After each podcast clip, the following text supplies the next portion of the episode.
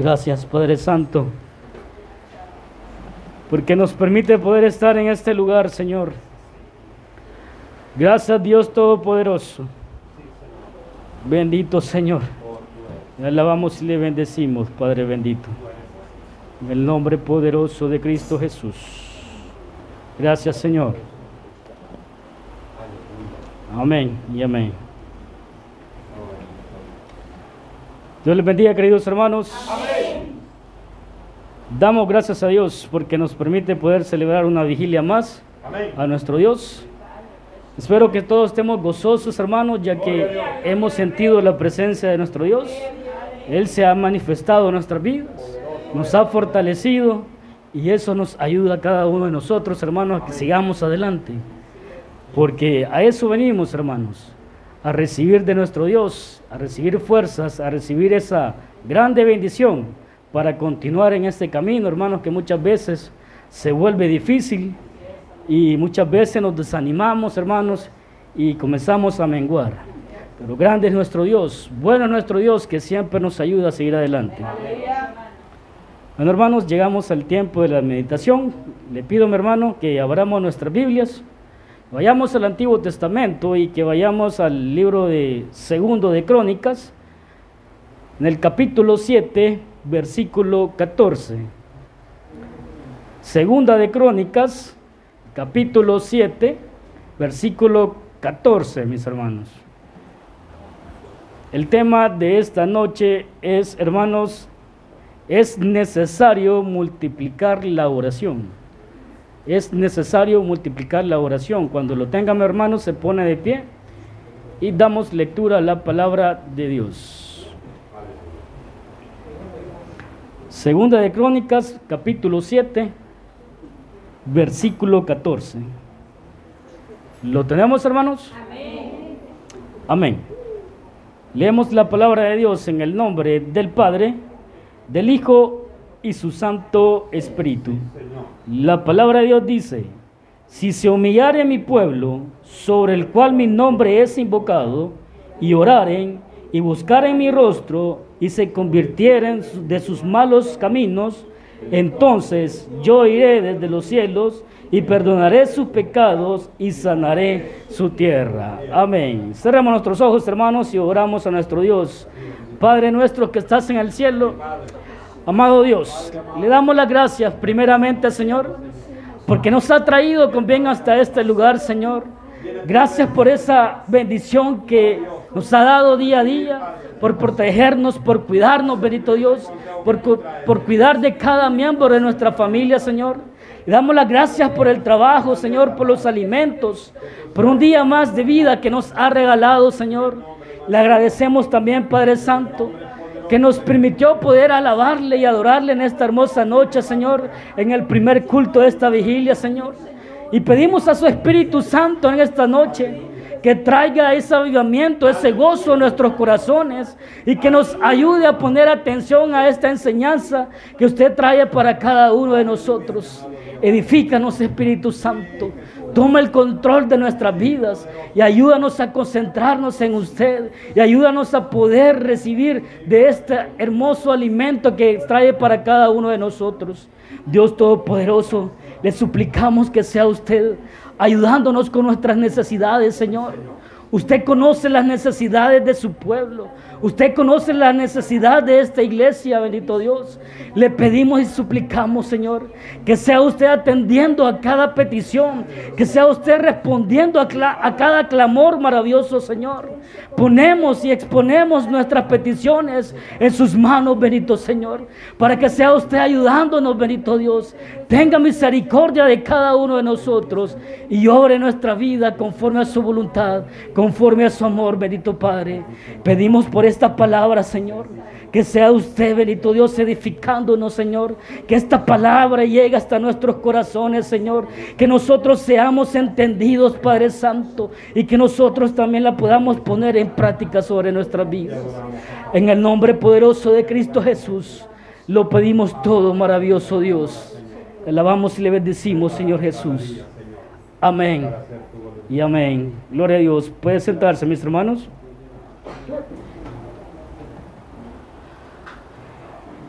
Es necesario multiplicar la oración, hermanos. Eh, nosotros, hermanos, bien sabemos que la oración es indispensable para cada uno de nosotros. La oración, hermanos, tiene que ser nuestro estilo de vida, como hijos de Dios y cristianos que somos. ¿sí? La oración no tiene que faltar en nuestras vidas. Sin embargo, hermanos, eh, la oración muchas veces eh, no es constante en nuestras vidas, cuando debería de serlo siempre. Muchas veces, hermanos, la oración a veces la multiplicamos por alguna circunstancia, quizás por alguna enfermedad o por alguna situación que no es difícil para nosotros. En ese momento nosotros comenzamos a multiplicar la oración. Lo podemos decir que en algunos periodos lo hacemos, solo cuando se, enfrentamos a este tipo de dificultades o tenemos enfermedades, como lo digo. Pero sin embargo, hermanos, hoy la iglesia tiene que multiplicar la oración. Porque nosotros, hermanos, tenemos un enemigo que nos ataca frecuentemente. Y a ese enemigo solo lo podemos vencer por medio de la oración.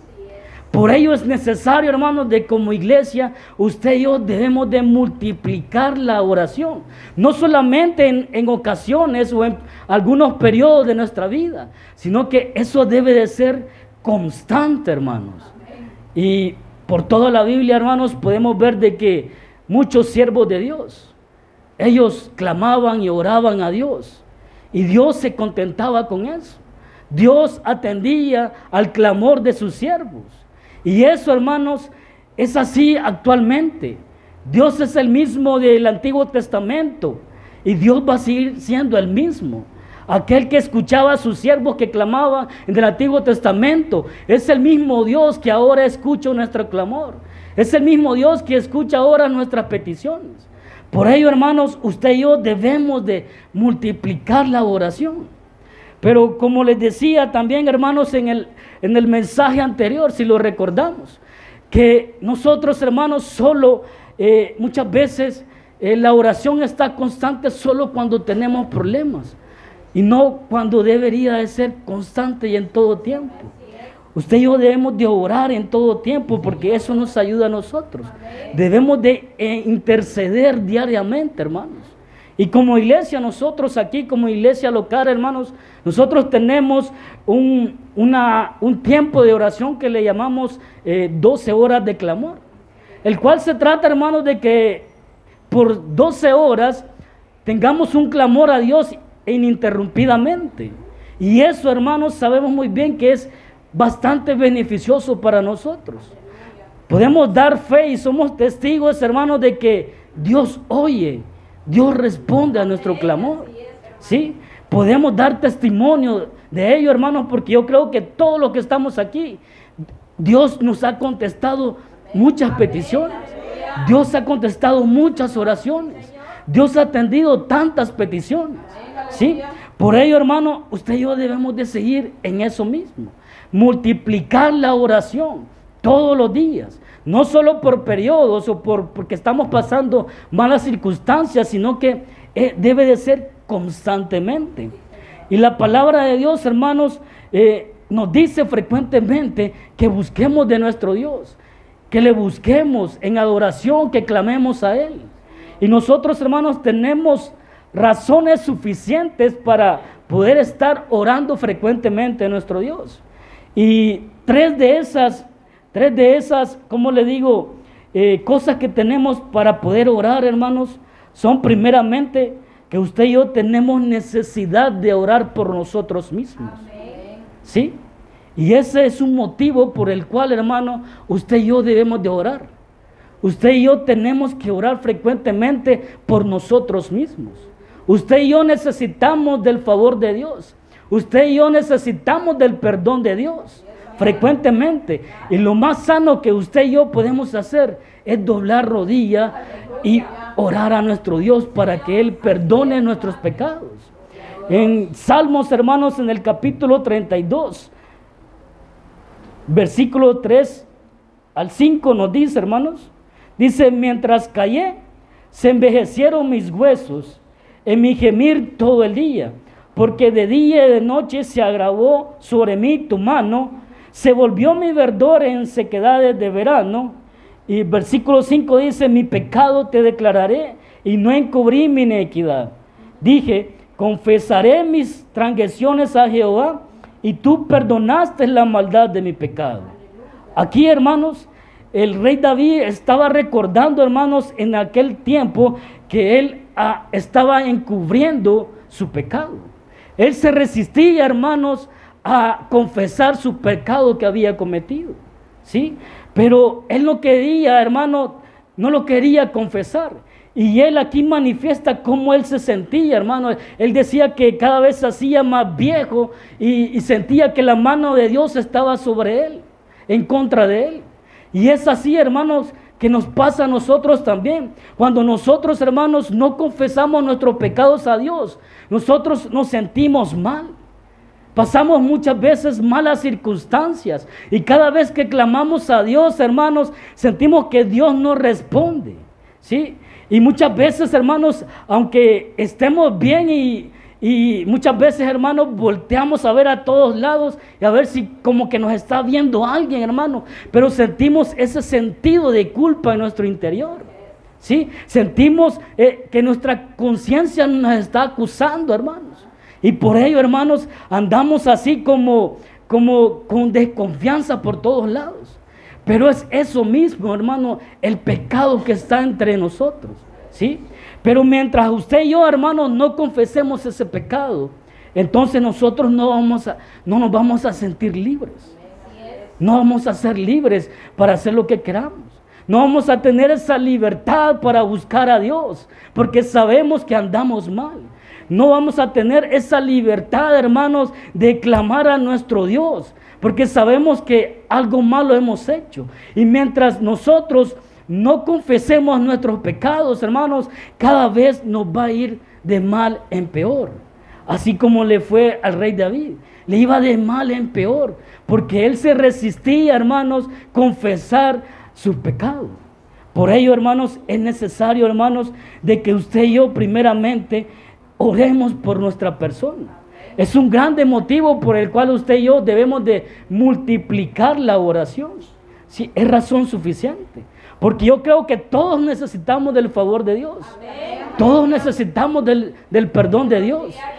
Y es por eso, hermanos, que constantemente debemos de estar orando a Dios y pedirle perdón por nuestros pecados. Otro motivo, hermanos, por el cual debemos de multiplicar la oración es que también tenemos necesidad, hermanos, de orar por nuestra familia. De orar por cada miembro de nuestra familia. Es una grande necesidad que usted y yo tenemos. ¿Sí? Que constantemente pidamos por los nuestros, que pidamos por la protección, por la ayuda, por la bendición a cada uno de ellos. Es un grande motivo que usted y yo tenemos, hermanos. Por eso debemos de multiplicar también la oración. Y más aún, hermanos, cuando tenemos eh, familiares que aún no son cristianos. Es el momento, hermanos, donde debemos doblar más las rodillas, clamar a nuestro Dios y pedir por su salvación. Sí, es un grande motivo. Yo creo que todos, todos tenemos algún familiar que aún no ha sido convertido, que aún no ha recibido a Cristo Jesús en su corazón. Y es un, un motivo por el cual, hermanos, también debemos de multiplicar la, oración. También, hermanos, eh, podemos orar por los jóvenes, por los niños. Porque muchas veces, hermanos, los jóvenes se dejan llevar por las cosas de este mundo. Aunque estén viviendo en un hogar cristiano, hermanos, muchas veces se desvían. Sí, el enemigo, hermanos, le ataca a los jóvenes y muchas veces los, los jóvenes se descuidan y se alejan de los caminos de Dios. Y llega una edad, hermanos, donde ellos quieren hacer lo que ellos quieren. Y van a la iglesia cuando ellos quieren. Entonces, hermanos, es ahí donde usted y yo debemos de interceder. Es ahí donde usted y yo debemos de orar. ¿Sí? Por los jóvenes. Porque fácilmente el enemigo los engaña, hermano. Porque el enemigo les ofrece tantas cosas de este mundo, tantas cosas atractivas de este mundo, hermano, que ellos fácilmente acceden. Por lo tanto, debemos de estar orando, hermanos, por nuestros jóvenes, por nuestros hijos, niños pequeños, por toda nuestra familia. Y otro motivo por el cual también, hermanos, debemos de, multiplicar la oración, hermanos, es por la iglesia, por la congregación. ¿Sí? Es un grande motivo también por lo cual usted y yo debemos de estar orando constantemente. ¿Sí? Constantemente debemos estar orando, hermanos, por la iglesia. Que la presencia de Dios nunca falte en este lugar. Que el Espíritu Santo siempre se derrame aquí. Que su unción nunca falte. ¿sí? Que nos llene día a día de su Espíritu Santo. Eso lo debemos de estar pidiendo frecuentemente, hermanos. Así como ponemos también peticiones, hermanos, personales, también podemos poner las peticiones de la iglesia. Porque también como iglesia, como edificación, hay necesidades. Sí, hay necesidades materiales, pero sobre todo, hermanos, la necesidad espiritual es lo primordial para que usted y yo estemos orando frecuentemente. Sí, tenemos, hermanos, tenemos razones suficientes por los cuales debemos de estar orando. Y ahora, ahora en la profecía también Dios nos hablaba y nos decía que no nos cansemos de orar. Que no nos cansemos de doblar rodillas, hermanos. ¿sí? Que sigamos adelante, que el enemigo, que el enemigo se canse de vernos, decía la palabra de Dios. Maravilloso el Señor. Dios nos habla a tiempo, hermano, porque la iglesia no debe de estar perdiendo el tiempo. La iglesia tiene que estar doblando rodillas todos los días, porque dice la Biblia que estos tiempos que estamos viviendo son malos, que la venida de nuestro Señor Jesucristo está pronto. Y por ello, hermano, usted y yo debemos de multiplicar la oración. Debemos de multiplicar la oración. Estas son tres razones básicas, hermanos, por lo cual usted y yo debemos de multiplicar la oración. Debemos de orar por nosotros mismos, orar por nuestra familia y orar por nuestra iglesia. Y hay muchas más razones por las cuales debemos de estar orando, hermanos. Pero la palabra de Dios nos daba un consejo maravilloso, hermanos. Nos decía, eh, como nos, daba como tenemos que cumplir algunas condiciones por las cuales Dios va a escuchar nuestras oraciones.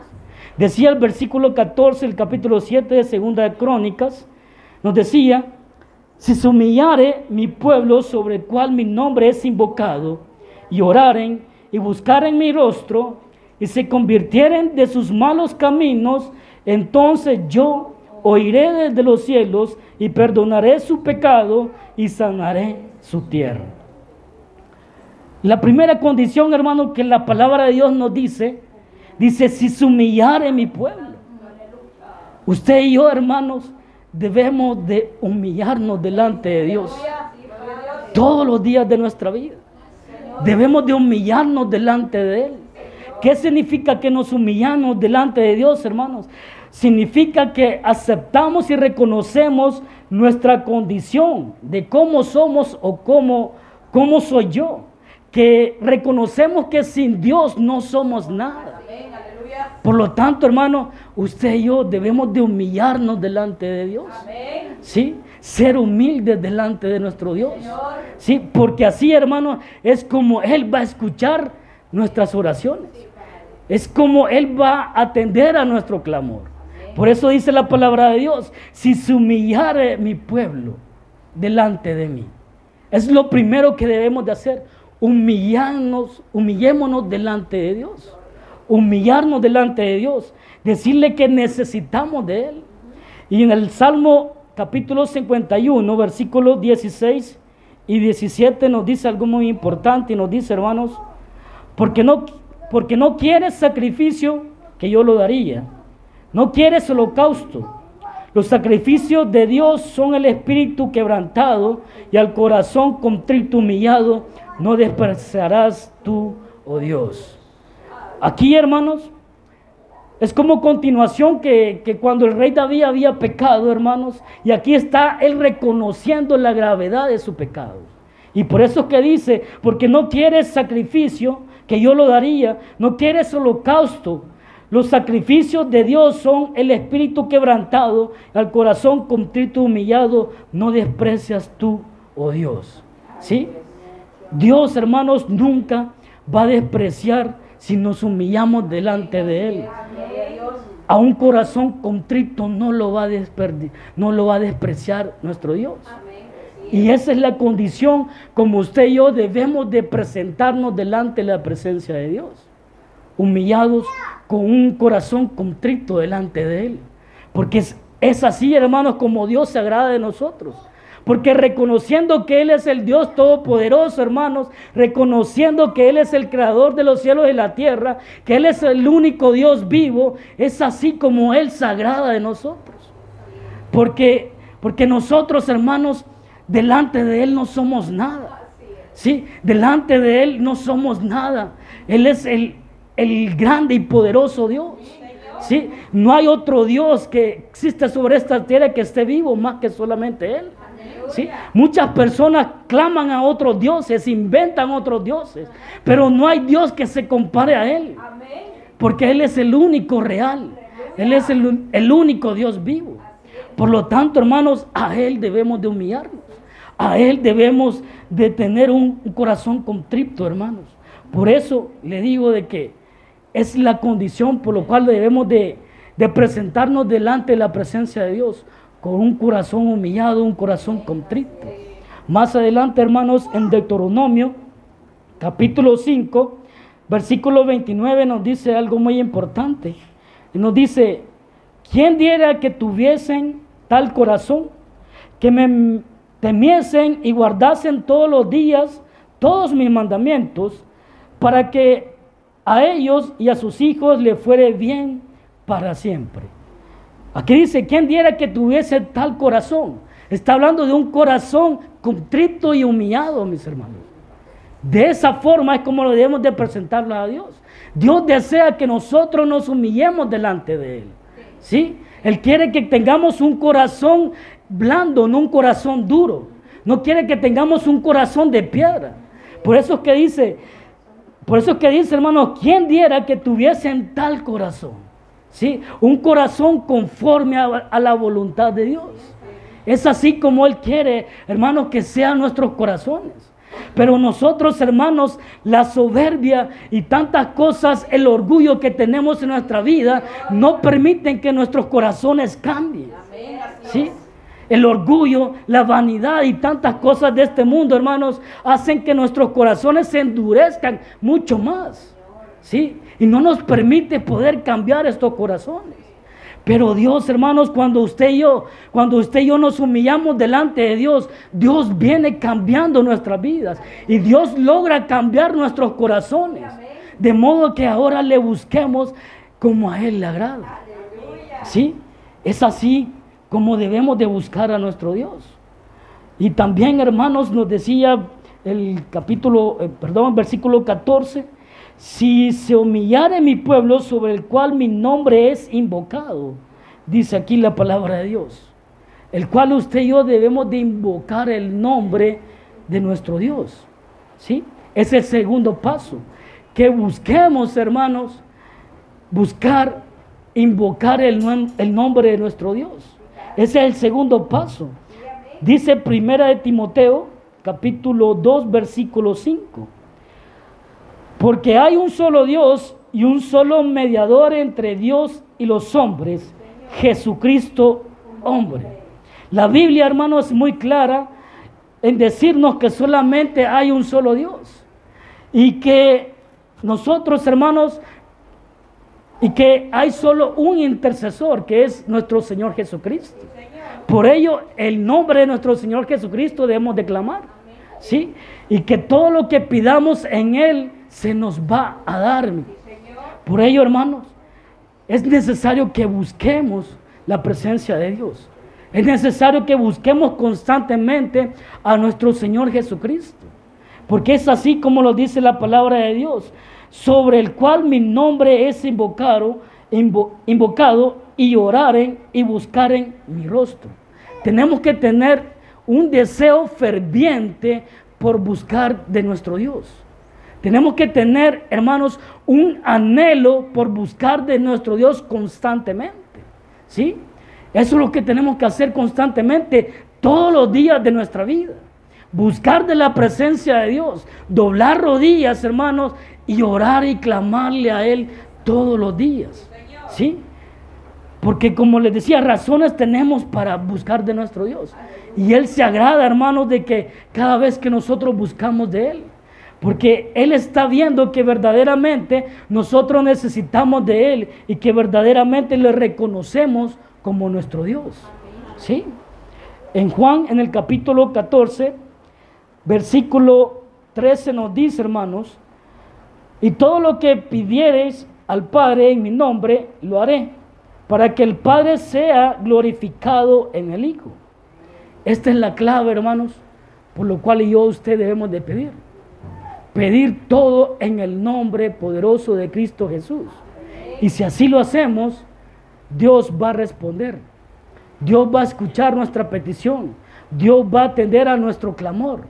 Y Él nos va a bendecir grandemente.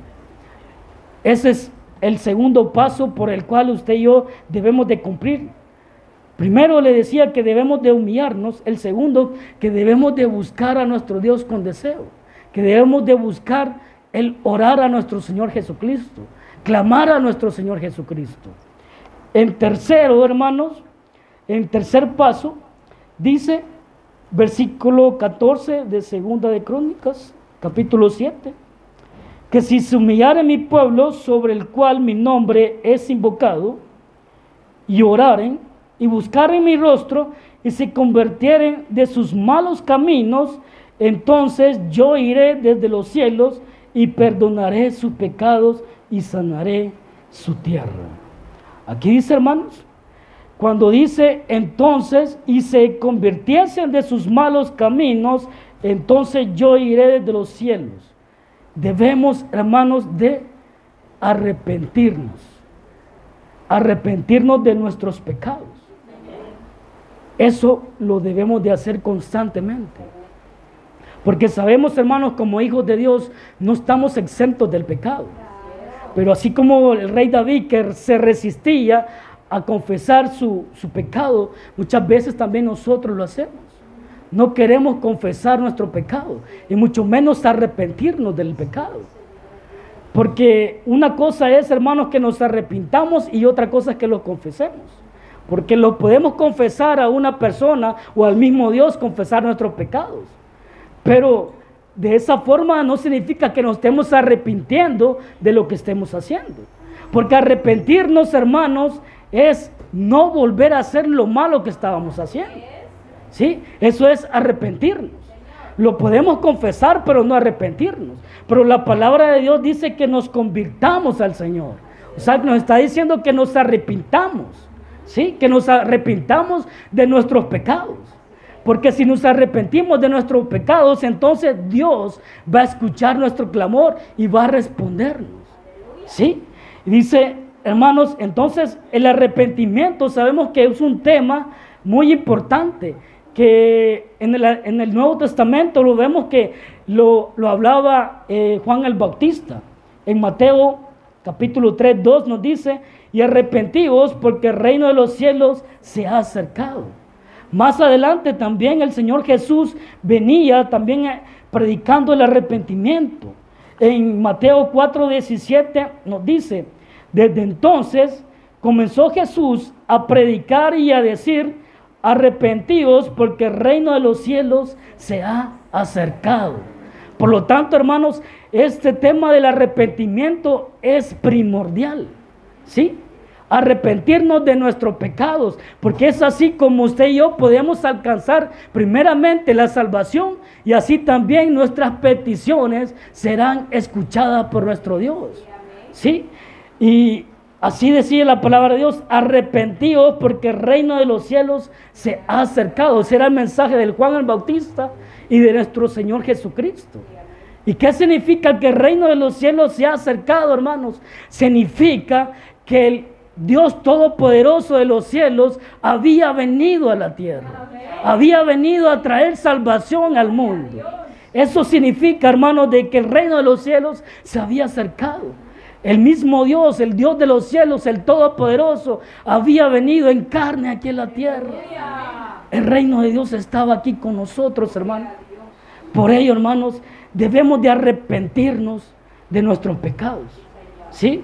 Pero no decir muchas veces me arrepiento solo con los labios o solo de boca. Porque muchas veces lo decimos, me arrepiento de lo malo que yo he hecho, me arrepiento de lo malo como he tratado a mi prójimo, me arrepiento de tantas cosas que he cometido mal. Pero sin embargo, a pesar de decir que nos arrepentimos, lo seguimos haciendo.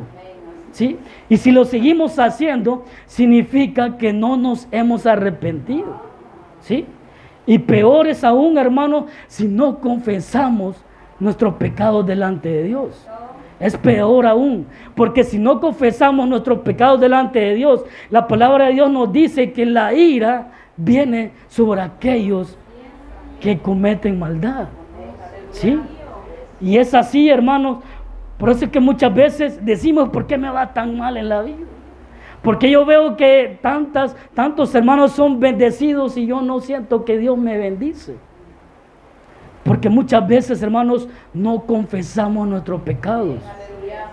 Y como le digo, si los confesamos, entonces no nos arrepentimos. Porque volvemos a lo mismo y se vuelve como un, un círculo vicioso, hermano. ¿Sí? Decimos, confesamos nuestros pecados, pero volvemos a cometer el mismo pecado. Decimos, me arrepiento de lo malo que he hecho, pero volvemos a, a volver a hacer lo malo que hicimos. Por lo tanto, el arrepentimiento significa no volver a hacer lo malo que estamos haciendo. ¿Sí? Es decir, un ejemplo así sencillo, hermano, si una persona que antes en el mundo eh, robaba, ahora que ha venido a Cristo Jesús, esta persona ya no va a robar. ¿Sí? Ya no lo va a volver a hacer. Ni inconscientemente, porque hay personas, hermanos, dice que son cleptómanos. ¿ah? Pero de, esa forma tampoco lo va a hacer. ¿Sí? ¿Por qué? Porque se ha arrepentido de lo malo que ha hecho. ¿Sí? Pero el problema es ese. Decimos me arrepiento, confieso mis pecados, pero lo volvemos a hacer. Y así estamos, hermanos. Pero lo importante es que la palabra de Dios dice que nos arrepintamos. Ese fue el mensaje de nuestro Señor Jesucristo y del Juan el Bautista. Más adelante, hermanos, también los apóstoles eh, predicaban el arrepentimiento de los pecados. Eh, en Hechos capítulo 2, versículo 38, dice, Pedro les dijo, arrepentíos y bautízase cada uno, eh, cada uno de vosotros en el nombre de Jesucristo para perdón de los pecados y recibiréis el don del Espíritu Santo.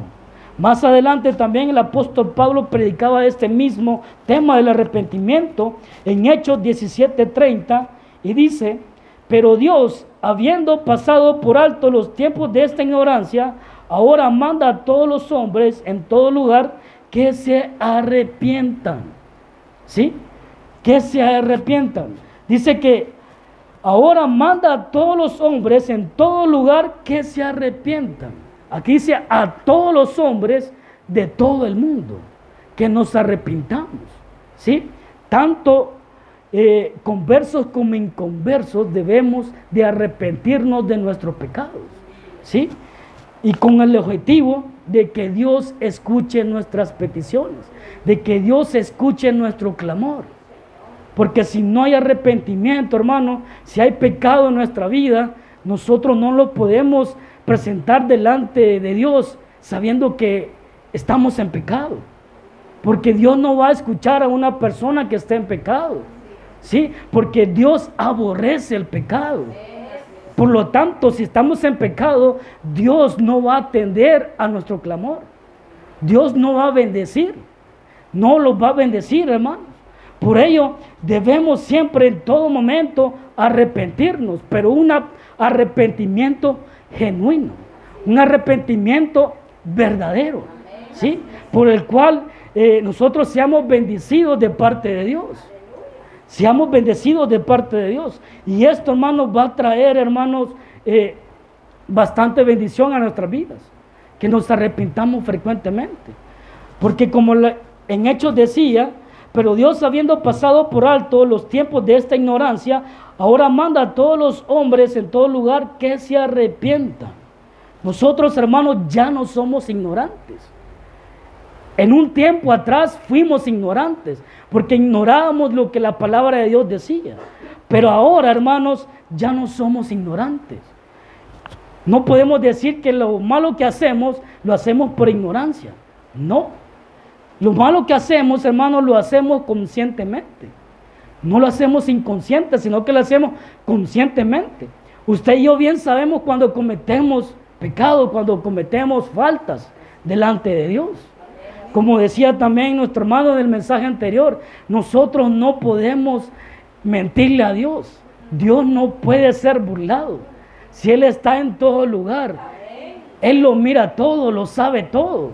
Por lo tanto, no, debemos, de, no debemos de actuar ingenuamente eh, y pensar que nosotros podemos mentirle a Dios. No lo podemos hacer.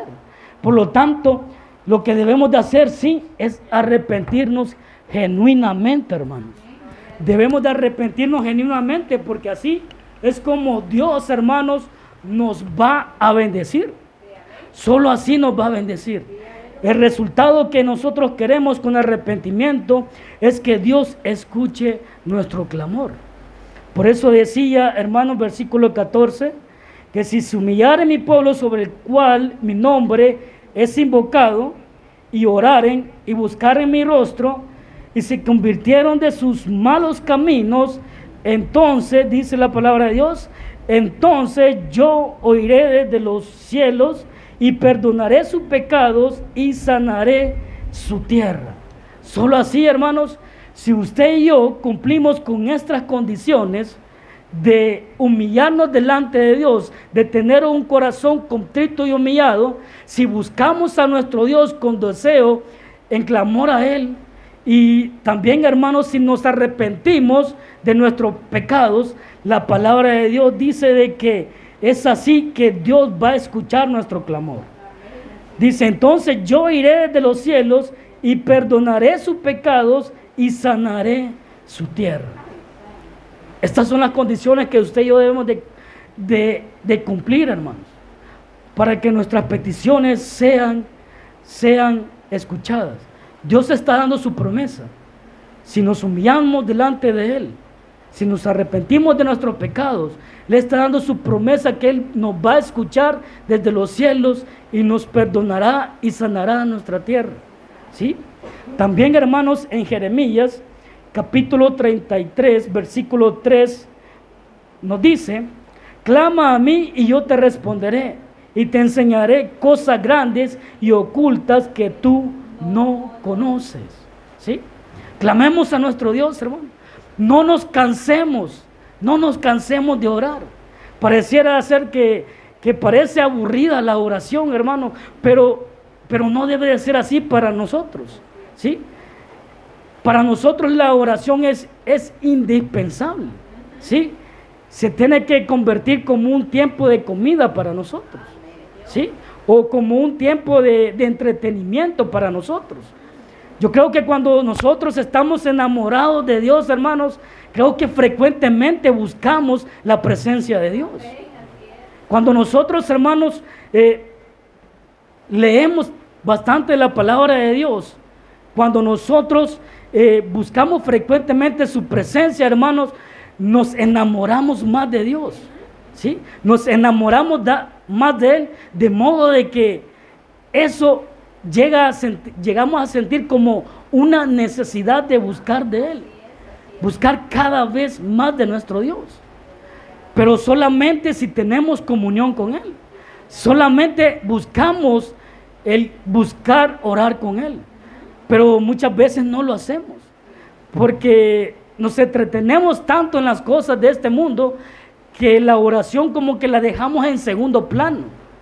Y muchas veces oramos quizás solo cuando venimos aquí al culto o cuando nos vamos a acostar oramos como cinco minutos o en la mañana también cuando nos levantamos oramos como cinco minutos y esa es toda la oración.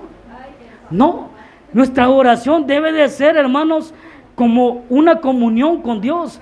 O sea, cuando usted se pone a platicar con la vecina de la novela o se pone a platicar con, con alguna otra persona de tantas cosas y las pláticas se alargan mucho. Las pláticas se alargan mucho. Así debe de ser, hermanos, nuestra oración. Platicar con nuestro Dios frecuentemente. Platicar como que la palabra de Dios dice que Dios es nuestro amigo. Y así debemos de platicar con Él. Contarle todo lo que nos pasa en el día. Contarle y decirle así de confianza cómo nos sentimos, cuánto le queremos, cuánto le amamos. ¿Sí? Cuando, cuando hacemos eso, hermano, yo creo que no sentimos, no sentimos el tiempo. No sentimos el tiempo, nos, nos levantamos a las 3, 4 de la mañana ahora y de repente ya son las 6 de la mañana. Ya es hora de bañarme, irme para el trabajo. Pero solo cuando verdaderamente, hermanos, eh, tenemos ese deseo, esa necesidad de nuestro Dios. En Jeremías, hermanos, en el capítulo 33, siempre más adelante, versículo 8 nos dice, y los limpiaré de toda su maldad con que pecaron contra mí, y perdonaré todos sus pecados con que contra mí pecaron y con que contra mí se rebelaron. Esta es la promesa de Dios, que Él va a perdonar nuestros pecados, Él va a perdonar nuestras rebeliones si verdaderamente nosotros le buscamos en oración y si nos humillamos delante de Él. Por ello, hermanos, la iglesia, como hijos de Dios, no podemos estar perdiendo el tiempo. Debemos de estar orando frecuentemente.